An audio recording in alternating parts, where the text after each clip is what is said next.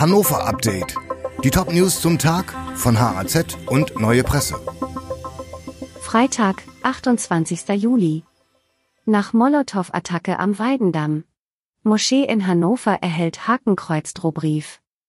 Fast zwei Monate nach der Attacke mit zwei Molotow-Cocktails hat die türkische Gemeinde am Weidendamm in Hannover einen rechtsradikalen Drohbrief erhalten. Das Schreiben ist mit einem Hakenkreuz versehen, außerdem wird direkt auf die nächtliche Brandstiftung Ende Mai Bezug genommen. Die Gemeinde der türkischen Ayasofya Moschee ist alarmiert und hat die Polizei eingeschaltet. Polizei und Stadt wollen Waffenverbotszonen in Hannover ausweiten. Die Zahl der Straftaten in Hannovers Innenstadt ist zuletzt gestiegen. Wie kann der Bereich für Bürgerinnen und Bürger sicherer werden? Polizei und Stadt Hannover planen nun, die bereits bestehenden Waffenverbotszonen auszuweiten. Konkrete Ideen für die Ausweitung gibt es für den Hauptbahnhof sowie den angrenzenden Ernst-August-Platz. Von dort könnten die neuen Verbotsbereiche zur bereits bestehenden Zone am Steintor weitergeführt werden. Eine Verbindung wäre laut Polizei etwa über die Bahnhofsstraße, den Kröpke und die Georgstraße denkbar. Bislang befindet sich die Ausweitung aber noch in der Planung.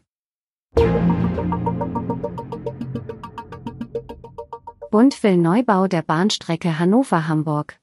Im Streit um den Ausbau oder Neubau der Bahnstrecke zwischen Hannover und Hamburg hat sich die Bundesregierung jetzt klar positioniert.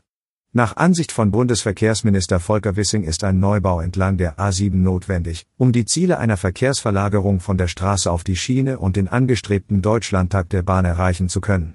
Das geht aus der Antwort des Ministeriums auf ein Schreiben von Hannovers Regierungspräsident Steffen Krach hervor, die dieser Zeitung vorliegt.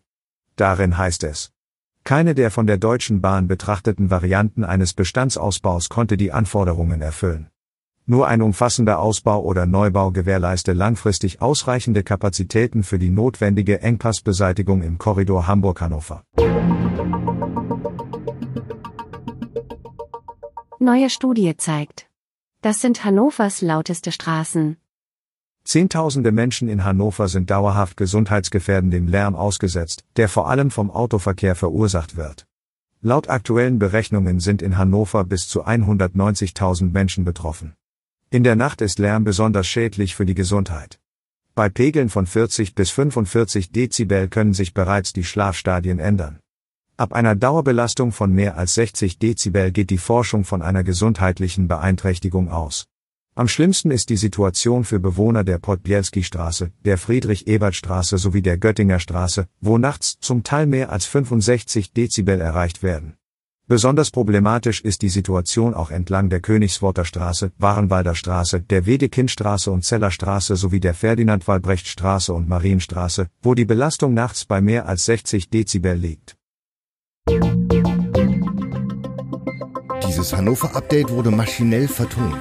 Der Autor der Texte ist Michael Sobol.